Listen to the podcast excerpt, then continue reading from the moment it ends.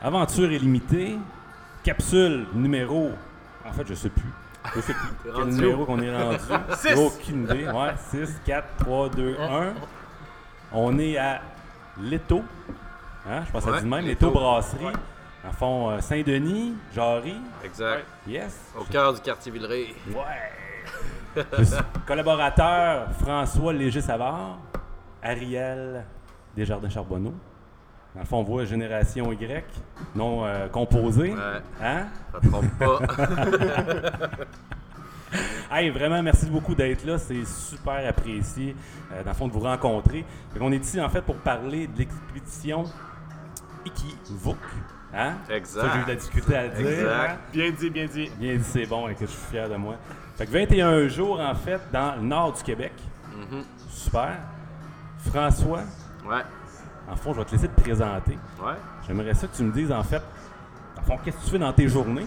ouais. Moi, je, euh, je travaille. Attends, en- attends, attends, attends, wow, t'es trop vite, t'es trop vite, là. Puis que tu me dises, en fait, quelque chose qui pourrait, en, dans le fond, quelque chose qui te caractérise, OK? Genre pas trop long, là. Une chose qui pourrait te caractériser. Une chose qui me caractérise professionnellement, N'importe quoi. ben moi je dirais l'image. Moi L'image. je travaille sur l'image, je m'intéresse à l'image. Euh, fait que je travaille en photo, en vidéo, puis euh, ben j'oriente tous mes projets autour de l'image. Excellent. Fait que ça, dans le fond, c'est qu'est-ce que tu fais dans tes journées aussi. Ouais, c'est ça te c'est mon boulot, c'est ma passion, c'est mes loisirs. Euh, fait que c'est l'image puis d'aventure le plus possible. Excellent. Merci, merci. Ariel, même affaire, pas compliqué. Quelque chose qui te caractérise, puis que tu fais dans tes journées, toi aussi. Moi, je dirais le mot qui me caractérise le plus, c'est euh, l'exploration. Euh, depuis que toujours, j'adore ça explorer. Euh, ma passion euh, du plein air se tourne autour de l'exploration de, nouveaux- endroits. Puis, professionnellement, je suis physiothérapeute. Alors, j'explore les relations humaines et leur corps. Cool, c'est nice ça. Fait que dans le fond, vous travaillez pas nécessairement dans le plein air, mais sauf que vous en faites amplement. C'est sûr que côté image, sûrement que tu dois être quand même assez souvent à l'extérieur. Ouais, je travaille beaucoup à l'extérieur. Puis d'ailleurs, le, le bagage d'aventure de plein air euh, te sert pas mal euh, quand tu as à travailler dans toutes les conditions possibles euh, à l'extérieur. Première question. Fond, pourquoi l'expédition Ikivuk? Fait que, euh, depuis, euh, depuis toujours, moi j'avais envie d'explorer quelque chose qui avait jamais été exploré encore. Tu sais, D'être, de pouvoir dire que j'étais le, premier, la première personne à, faire cette chose-là, aller sur un lieu qui avait jamais été exploré, puis pouvoir le, partager aux autres personnes. Fait que ça, c'est, euh, ce désir-là s'est euh, conjugué à ma passion du canot. Puis euh, j'en ai parlé à François il y a deux ans. Puis on, a commencé à regarder pour voir s'il y avait des rivières qui n'avaient pas encore été faites ou cartographiées. Euh, c'est sûr qu'on n'était pas là il y a 10 000 ans, on, on peut jamais s'assurer que ça n'a jamais été fait. Mais du moins, il n'y avait aucune trace écrite comme quoi euh, il y avait des canoteurs euh, des temps modernes qui avaient passé par là. Fait que, euh, on a commencé à, à chercher ça, puis euh, on a trouvé des rivières dans le nord du Québec qui étaient euh, qui avaient aucune trace de moderne, de passage moderne. Fait qu'on s'est euh, on s'est emballé dans le projet, puis euh, deux ans plus tard, euh, Expédition Équivoque euh, s'est réalisée. Pourquoi? La question c'est pourquoi Pourquoi Expédition équivoque hein? En plein ça. Ben, je pense qu'il y a quelque chose d'assez particulier quand tu te retrouves aussi longtemps que ça dans un territoire aussi particulier. C'est comme tu développes une intimité avec le territoire parce que, euh, je veux dire, tous tes gestes, toutes tes actions, tout ton quotidien est lié à ce territoire-là, que ce soit le climat, que ce soit le dénivelé, que ce soit la rivière. Ça dépend, tu sais, si tu vas pouvoir mettre ta tente, si va falloir que tu t'habilles, comment tu vas pouvoir pagayer. Fait que de vivre cette euh, intimité-là avec un territoire aussi unique et spectaculaire qui est le, nord du Québec, je pense que c'est une grande motivation. Cette intimité-là, tu la vis aussi avec tes, collègues avec qui tu vis l'aventure.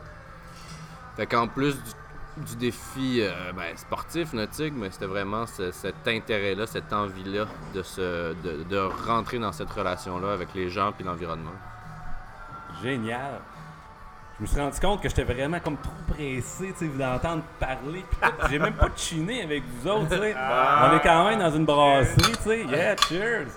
En fait, ben écoute, euh, moi je bois une session IPA, hein, de de- d'ici, directement de la brasserie. Toi, tu te souviens-tu que c'était pris? Euh, moi, j'ai pris une White IPA, mais le baril était vide. Fait que, elle m'a apporté quelque chose d'autre dont je m'avais plus de nom. Ah, ok. mais c'est une IPA encore. Moi, je suis sur la session IPA de la place aussi de la brasserie Leto. Excellent, c'est là qu'on voit les vrais. Fait que santé. Prends une petite gorgée. Hmm.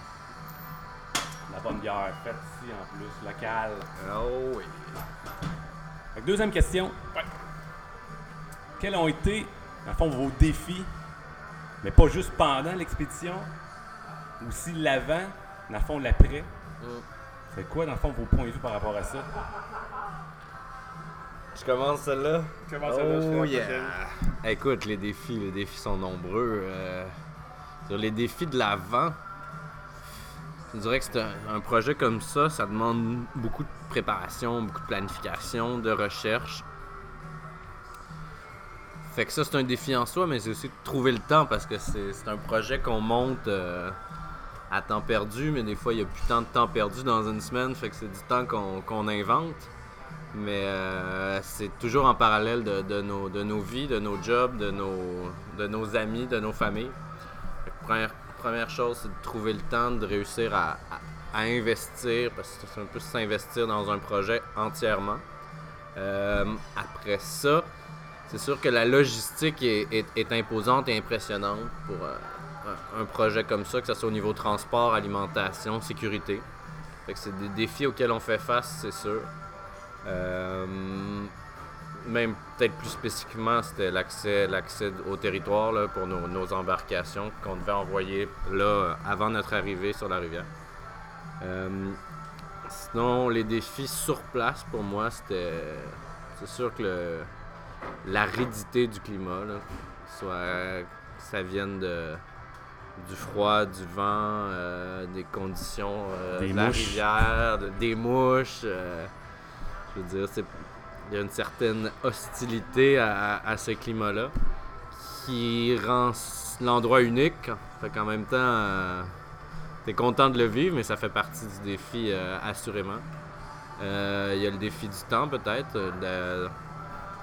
d'échelonner ça sur plusieurs semaines.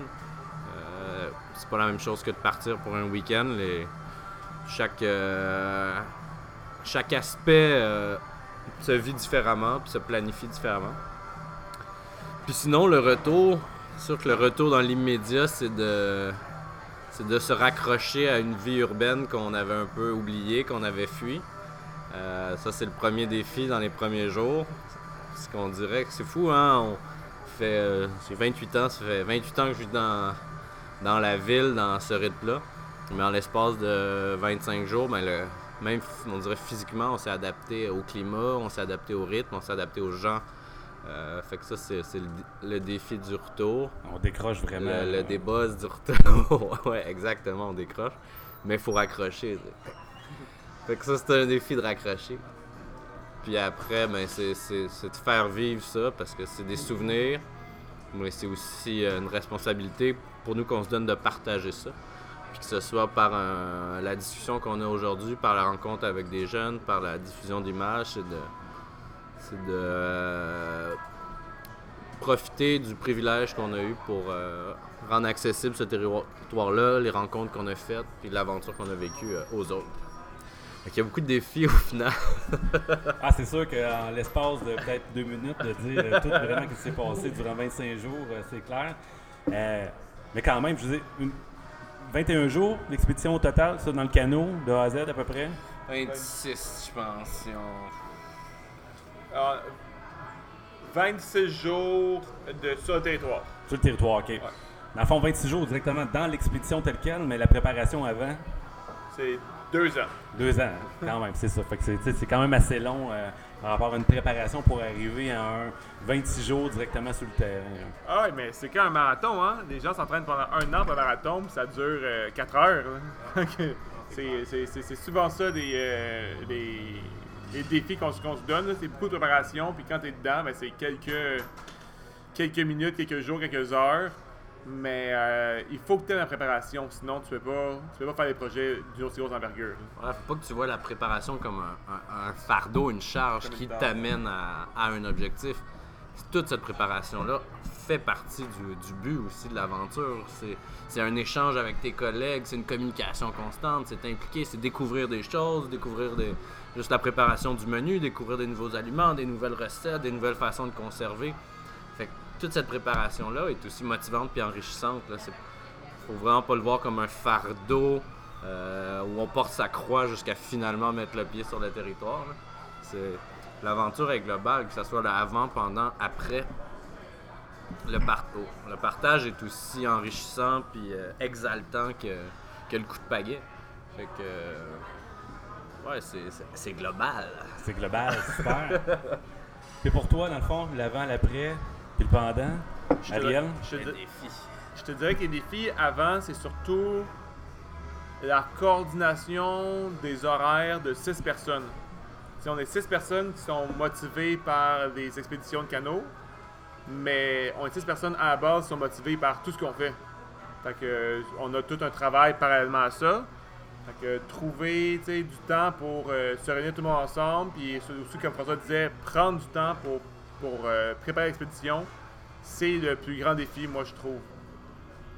Euh, Avec les vies de fou, là, ouais. Ouais, avec les vies qu'on a, tu sais, euh, on avait, moi puis ma, puis ma copine Chloé, tu sais, on disait souvent qu'on avait deux shifts. Il y avait le shift équivoque, puis après ça, il y avait le, le shift de- du travail qui nous permet de nous, de nous nourrir, là. Fait qu'on avait, tu sais, on travaillait, moi, je, moi des fois, je travaillais de, de, soir, là, fait que je travaillais 4-5 heures le matin sur, euh, sur l'expédition, mais ça, 8 heures à la job. Je revenais le soir, une autre une heure ou deux, puis on fait ça pendant des semaines et des semaines, là. Fait que, euh, mais étant donné que les dons aimaient ça, tu sais, ça nous avait donné l'énergie de continuer euh, pour se rendre euh, finalement au jour euh, J du départ. Les défis pendant, il y en a eu beaucoup, puis je vous je te dirais que c'est tous des défis auxquels on s'att- on s'attendait. La chose qu'on s'attendait pas, c'est que ça arrive tout en même temps. Fait que, dans les 10 premiers jours, il y a manqué d'eau dans la rivière. Il y a eu des vents constants entre 20 et 40 ou 50 km/h. On avait un petit anémomètre, fait qu'on peut mesurer la vitesse du vent. Il a fait entre 5 et 10 degrés. Il a plu. Pendant le dîner, il a même neigé. On a eu de la grêle. On a fait un portage de, de, de- de 12 km avec un canot sur le dos qui fallait deux à tenir. Sinon, il, partait au vent puis il s'arrachait de, nos épaules. Fait que tout ça, condensé dans les mêmes 10 jours, je te dirais que ça, je je m'y attendais pas. C'est surtout ça mon, euh, mon défi pendant. Euh, heureusement pour nous, tu vois, une force, je pense qu'on a eu, c'est la, cohésion de notre équipe pendant. Souvent, la cohésion d'équipe ou les relations interpersonnelles, c'est un défi pour la plupart des gens d'expédition. Mais nous, on, euh, on est un groupe euh, tissé, serré. Et puis, on n'est pas notre première expédition non plus. Fait qu'on a déjà euh, passé à travers beaucoup de choses. Fait que ce défi-là, on l'a pas eu. C'est sûr que c'est de la gestion, mais ça, ça s'est bien passé de ce côté-là. Puis euh, après, c'est continuer à mettre autant d'énergie puis d'ardeur pour faire vivre le projet. Parce que le, mot équivoque, ça veut dire embarquer avec nous en Inuktitut. Fait qu'à la base, on voulait avoir un projet qui nous permettait de partager notre expérience à, tout le monde. On fait pas juste un projet pour nous autres, on voulait que euh, tout le monde puisse vivre l'expédition à travers euh, nos publications ou à travers les images qu'on transmettait. Euh, c'est d'ailleurs pourquoi est-ce qu'on a, on a réussi à avoir une, connexion satellite Internet dans notre, dans notre périple. Puis à chaque jour, on envoyait une image pour que les gens puissent nous suivre pendant notre progression, même s'il n'y a pas de réseau euh, cellulaire. là. Peut-être voir un peu plus qu'est-ce que vous autres viviez à ce moment-là, puis euh, Ouais, de, rester connecté sur. euh, Ouais. Dans le fond, on a essayé de faire vivre toute la préparation aussi au travers des médias sociaux aux- aux gens qui nous suivaient. On trouvait ça dommage d'interrompre cette, cette interaction-là avec les gens pendant un mois, pendant le mois le plus euh, dépaysant du projet. Fait que, euh, on, on a trouvé là, le- la technologie pour, euh, pour amener les gens un peu avec nous. ah, c'est le fun ça, de pouvoir euh, réussir à amener justement de ce côté-là. là. Ouais, je te dirais que dans, dans ce voyage-ci, il y avait donc la gestion de l'énergie pour euh, tous les appareils électroniques, qui était un défi, euh, un défi euh, plus grand que ce qu'on s'attendait, je te dirais. Mais on a parlé de 10 jours de pluie, mais 10 jours de pluie, ça veut dire 10 jours pas de soleil sur des panneaux solaires. Hein? L'efficacité tombe à plat, dans le fond. ouais. Mm. Ouais, fait qu'on avait des piles tu sais, de rechange tout ça, mais maintenant, tu arrives à la fin de l'élastique, puis là, tu veux t'en garder un peu plus tard, tu sais pas quand il va faire beau. Fait que la gestion de tout ça, en plus de l'expédition qui était difficile physiquement, je te dirais que ça a été, euh, ça a été euh, un des grands défis qu'on a eu. Ouais. Pas mal ça. Ouais. Ouais, parce qu'il faut pas oublier qu'on était. Justement, cette idée-là de partager vient aussi avec euh, un besoin énergétique et une surcharge d'équipement. là. Non, d'avoir des drones, des caméras, des ordinateurs, des micros, des, des téléphones, des modems satellites, des. euh, fait que tout ça euh, pèse et consomme en énergie. Fait que. faut le gérer, puis Ouais, faut être capable de, ça, de, supporter tout ça aussi autour du travail. Mais en fait, ça faisait partie un peu de votre idée de base, la mission, partage, ça. Fait que c'est sûr que vous avez partagé ça pour les autres. Fait que- Ouais. Mais on savait pas dans quoi on s'embarquait. Du moins, je savais pas dans quoi je m'embarquais. Puis tout ça, il faut le partager aussi, là, après. Puis, euh, un autre défi du retour, je te dirais, c'est euh, toutes les choses. Quand on arrive en ville, là, on se rend compte qu'il y a tellement de superflu. Fait que c'est d'arriver d'un mode de vie hyper euh, sain, hyper épuré, où est-ce que, tu sais, tout ce que tu as à penser, c'est où est-ce que tu vas coucher, qu'est-ce que tu manges à soir, puis euh, qu'est-ce que tu mets sur le dos. T'arrives en ville, t'as tellement de distractions, de choses peu importantes, futiles de, ta vie, qui embarquent, puis tu sais plus trop comment réagir avec ça. Fait que je dirais que moi, c'était un, un de mes défis personnels de ça, de rembarquer dans ce monde un peu euh, superficiel là. Il y a un clash Ouais, il y a un clash de, de, de mentalité, je dirais. entre la toundra et la ville. C'est sûr qu'il y a un petit peu d'action. euh. Définitivement un clash. Ouais. Par rapport à ça, en fait, je vois que vous avez vécu des émotions dans l'avant, dans l'après, puis dans le pendant. C'est quoi la meilleure ambiance que vous avez vécue durant cette aventure? Hmm. C'est dur de faire sortir un moment, mais euh, peut-être le moment que je te dirais, parce que c'est un peu ce qu'on vit là, mais c'est de se retrouver ensemble à la fin d'une journée, se retrouver l'équipe, s'asseoir ensemble autour d'un bon repas, repenser à la journée qu'on a vécue, puis tu sais, ce moment-là de, de communion entre les, entre les humains euh, au milieu de ce, territoire-là. Je pense qu'à chaque jour, c'est des moments qui sont précieux, puis qui font du bien justement à l'équipe, à la cohésion, puis c'est ça qui permettent de repartir le lendemain même si c'est aussi difficile, même si les conditions sont pas idéales, c'est de ouais ces petits moments là privilégiés euh, d'un côté humain. Puis tu sais, je dis que c'est difficile parce que moi je suis je suis souvent en pamoison devant devant tout ce qui se je suis souvent en train de, de dire comment c'est beau et c'est magnifique parce que j'apprécie chaque moment que, que je passe dans ces, dans ces territoires-là, dans ces projets-là. C'est dur de faire sortir un moment, mais euh, pour moi, je pense que le côté humain euh, l'emporte là-dessus, là, sur ce- cette ambiance-là là, de fin de journée. Tout le monde est assis dans sa chaise, en dessous de la toile moustiquaire. T'as le repas qui chauffe, Fier on ta partage journée. un petit verre. T'es un peu endolori de partout. euh, tu sais, c'est- ouais. C'est la rivière qui coule à côté. Quand en plus, vous avez très balé de l'alcool. Ben, c'est important de Ben se oui, détendre. C'est hein. clair, c'est clair. C'est Pour la, cohésion, ouais, pour la cohésion du groupe. C'est ça, c'est pour C'est la une primeur qu'on Ouais, donne. C'est une là. cohésion du groupe. Là. Euh, moi, je- moi, je te Ouais, dirais que j'ai euh, deux moments, Gab, euh, qui me viennent en tête. Un euh, au tout début d'XP, puis l'autre à la toute fin d'XP. En fait, c'est le, c'est le premier matin sur la rivière, puis le dernier soir, sur- le, le dernier site de camping sur la rivière. Donc, le premier matin, euh, ouais. on est parti, euh, on a eu plusieurs, euh, plusieurs rapides qui manquaient d'eau. Fait qu'on a dû traîner au canot qui était chargé. Chaque canot pesait environ 300, euh, 300 livres d'équipement dessus. Plus le poids du canot qui est environ 75 livres. On les a tirés sur les roches, on les a partagés, mais comme une dizaine de fois dans la journée. Puis là, on arrive crevé, on a vraiment poussé pour arriver au site de camping qu'on voulait, parce qu'on savait en avait un beau là. Puis là, le matin, en se réveillant, tout le monde est, tout le monde est courbaturé de la veille. Puis là, en mangeant, on voit, tu sais, 4-5 caribous qui passent euh, au loin. Dit comment, hein, sais, des caribous, on sort là.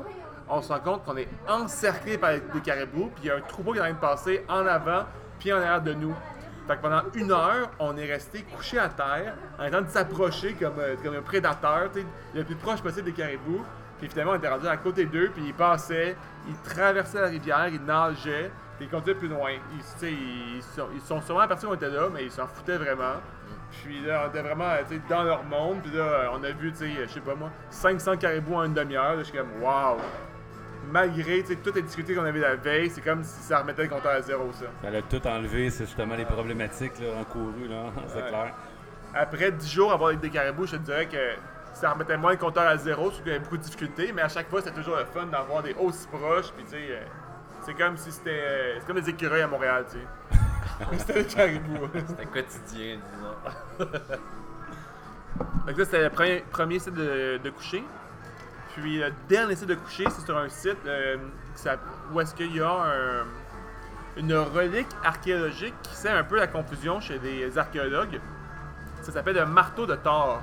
C'est une pierre d'environ 6 pieds de haut, euh, comme euh, droite, avec un- une autre d'environ 4 pieds horizontale posée sur le dessus. Ça ressemble à un marteau. Euh, puis tu sais, c'est impossible les deux personnes aient pu soulever ça. Fait qu'on sait pas qu'est-ce que ça fait là. Il y a certains archéologues qui pensent que c'est des, euh, des vikings qui ont mis ça là, d'autres qui disent que c'est juste une blague faite par les Inuits, d'autres pensent que c'est un archéologue qui a faussement planté cette, euh, évidence-là euh, pour faire, croire sa théorie. Bref, c'est comme un gros mystère. Mais on est arrivé là-bas, puis à cause des marées, on était parti très tôt le matin, on est arrivé à midi. Puis ça a peut-être été une des journées les plus chaudes. Fait que pour la première fois, on pouvait être dehors, tu sais, en t-shirt. Tu sais, c'est la première fois qu'on était en t-shirt dehors le soir. Puis on a juste profité d'après-midi sur des roches à griller au soleil, tout le monde ensemble. Puis c'était le, le dernier site de camping. Fait que, on, on était proche de notre but. Puis euh, on sentait que on, on- avait réussi, ou presque, notre, euh, notre expédition. Fait qu'il y a comme un- une belle ambiance qui régnait. Fait que ça, c'est un, bon moment qui reste gravé dans ma tête. là. Ah, c'est bon, ça fait qu'un petit peu de chiller avant de sortir, Ouais, ouais, profiter vraiment au plein potentiel, les conditions météo étaient là. Exact. Ça, Puis c'est euh, ils ont presque pas été là de, de l'expédition parce que c'était comme euh, un petit soleil nous aurait joué comme si c'était un super gros soleil. C'est là qu'on voit que, tu sais, à la fin, si toutes les as sont alignés, ça fait en sorte que le voyage, on dirait, change un petit peu la, la proportion. Je te dirais qu'on est resté deux jours au même site de camping parce que il y avait trop de vent. Fait qu'on est- on, on était windbound pendant deux jours au même site de camping. fait que l'expédition était vraiment pas finie. Même si on était à seulement 25 km de notre point de départ. Si les, conditions, d'arrivée. si les conditions météo continuaient comme ça, euh, ça ferait en sorte que vous auriez pu rester là encore plus longtemps Ouais, c'est ça. On est sorti, euh, on est sorti le matin tôt. Euh, on avait la marée avec nous, puis c'est ce qui nous a permis de sortir de là. Il y a quand même des vagues de genre 1,5 mètres en canot. Ça commence à être euh, assez impressionnant. Puis euh, le vent montant l'après-midi, la marée a changé, les vagues ont grossi. Fait que, on avait vraiment eu une petite fin météo pour pouvoir partir. Parce que votre sortie, en fait, c'était-tu directement sur l'Atlantique? Vous avez sorti sur... Non, mais la- en fait, on sortait au village de Kangirsuk, OK. qui est. euh, dans- c'est sur la rivière Payne, mais euh, donc qui est un. qui se jette dans la baie d'Ungava. Ok. Mais à cette- ce niveau-là de la rivière, la rivière est, est à- est très large. C'est l'eau salée, la marée rentre là, à peu près 70 mètres euh, dans la rivière. Dès la- l'arrivée de la marée dans les 70 derniers kilomètres, c'est sûr qu'il faut prendre en compte là, ce changement de marée-là. Donc les heures de marée, l'eau qui devient plus potable parce que c'est de l'eau salée. Euh, c'est plus les caribous qu'on voit, c'est les phoques qui, euh, qu'on croise euh, à chaque coup de pagaie. Et puis qui dit phoque euh, dans le nord, ça dit aussi possibilité d'ours polaire. Fait que la donne change euh, à ce moment-là, assurément. OK. Super. Dernière question. Hein, on approche déjà à la fin. Quand- on passe vite hein, quand t'es en bonne compagnie. Ça, même pas le temps de finir ma bière. Non, c'est ça. Pas tantôt, d'autres, hein, Quand on va fermer ça, tu vas voir. dans le fond, avez-vous quelque chose à démystifier pour les auditeurs qui nous écoutent? Ou quelque chose, dans le fond, que vous voulez faire découvrir, justement, aux auditeurs aussi? Fait que là, c'est votre choix, je vous laisse ça. Votre, euh, Ouais, j'ai eu. euh, tu m'as dit ça, cette question-là tantôt, puis il fallait que je réfléchisse. J'ai pas eu d'idée, mais à force de parler, je pense que, je pense que j'ai trouvé ce que je voulais dire. C'est que pour faire une expédition d'envergure comme celle-là, il faut que tu aimes les problèmes que ça apporte dans la logistique. Sinon, tu n'apprécieras pas ton euh, l'ensemble de ton expérience. Puis par problème, je veux dire, tu sais, faut que tu aimes les problèmes de logistique, faut que tu aimes les problèmes de t'as pas ton permis à temps, t'as pas ton canot à temps, tu euh, oups, il y a trop de poids, faut, faut que tu calcules toutes, toutes tes petites affaires, faut que tu penses à des tractations, il y a des affaires qui moisissent, faut que tu y penses, tu sais. Faut que tu aimes gérer ces problèmes-là pour, tu pour pouvoir partir en expédition, puis surtout euh, repartir. Parce que tu sais, en faire une fois, peux dire que c'est une mauvaise expérience, tu repartiras plus, mais pour pouvoir partir plusieurs fois puis être où est-ce qu'on est rendu, faut que tu aimes résoudre ces problèmes-là. Que, que, que la préparation d'expédition apporte. Pour toi, François? Pour moi, euh, je te dirais que j'aurais envie de parler de la relation avec le peuple inuit. Pour moi, euh, vivre un- une aventure comme ça, un projet comme ça, sans aller à la rencontre de, ces gens-là qui, habitent ce territoire-là, c'est manquer une grosse partie de, de l'aventure. Euh, autant dans notre préparation, on, était, on a eu la chance d'y aller pour une expédition hivernale, en fait, pour acheminer par motoneige nos canaux. Donc, euh, au mois de, mai avant notre départ. Là, on a fait la rencontre, on est allé discuter avec des gens, là, justement pour élaborer notre plan d'urgence. Aller jaser avec des gens qui connaissent, qui habitent, qui voyagent ce territoire-là. Euh, puis ce qui, ce qui nous a frappé, ben, c'est le contact avec ces gens-là, la générosité, l'accueil qu'on a eu. Euh, quand on est sorti au village de Kangirsu, qui avait annoncé notre arrivée sur la radio communautaire, les gens nous croisaient dans la rue, venaient nous saluer. Euh, Il y a une dame aînée qui parlait pas euh, en français ni anglais, mais à l'épicerie, la caissière nous a traduit. Puis elle nous disait qu'elle été née comme ça, à, se promener avec son père, à voyager en kayak. Puis que notre projet lui rappelait un, peu ce, ce passé-là. Donc c'est un contact qui a été, qui a été simple, facile pour nous, euh, chaleureux. Je trouve que c'est quelque chose des fois qu'on des fois, les gens craignent un peu, se demandent comment on va être, vont être accueillis. Fait que moi, ce que je voudrais démystifier, c'est que le Nord, c'est accessible, humainement, ces rencontres-là. Puis sont. C'est ce qui fait que c'est. Ces rencontres-là changent complètement ton, ton projet, ton aventure, ton expérience. Change. euh, te change toi-même, peut-être. Côté culturel, t'es venu chercher quelque chose. Fait que t'as- t'as vécu l'aventure, la préparation, mais culturellement parlant aussi, ça a été un impact positif. Ouais, puis euh, ce qui est intéressant, c'est que bon, on a dit un peu que ce projet-là, on voulait pas qu'il soit seulement le nôtre, on voulait impliquer les gens.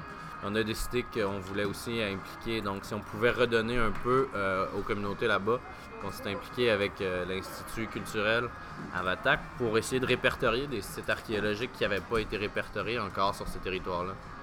Fait que de tomber nez à nez avec une construction de maisons en pierre, on sait pas depuis quand ça date, mais c'est pas récent.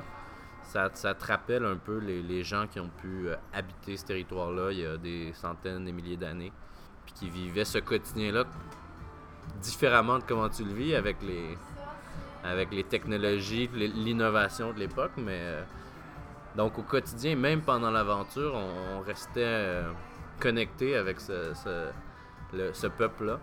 Et puis on a été bien accueillis, je te dirais, à notre départ au Parc national Pingaluit par une équipe de, de guides inuits qui nous ont vraiment euh, accueillis avec une introduction là, à comment le territoire était vécu par, le- par leur peuple, par leur communauté. Fait que ça mettait la table pour, euh, pour ce qui s'en venait. Ah, c'est cool ça. Déjà tout. C'est tout. Et tout. C'est On peut finir comment, comment, comment Ben ouais. commencer. Fait qu'en direct de. Le, je sais pas. Leto. Leto, Parce ouais, c'est ça. Leto- Ben j'aurais dit Eto ou Eto, mais Leto, Leto Brasserie sur Saint-Denis, coin Jarry. Hey les boys, Merci. un vrai plaisir, sérieusement. À plus.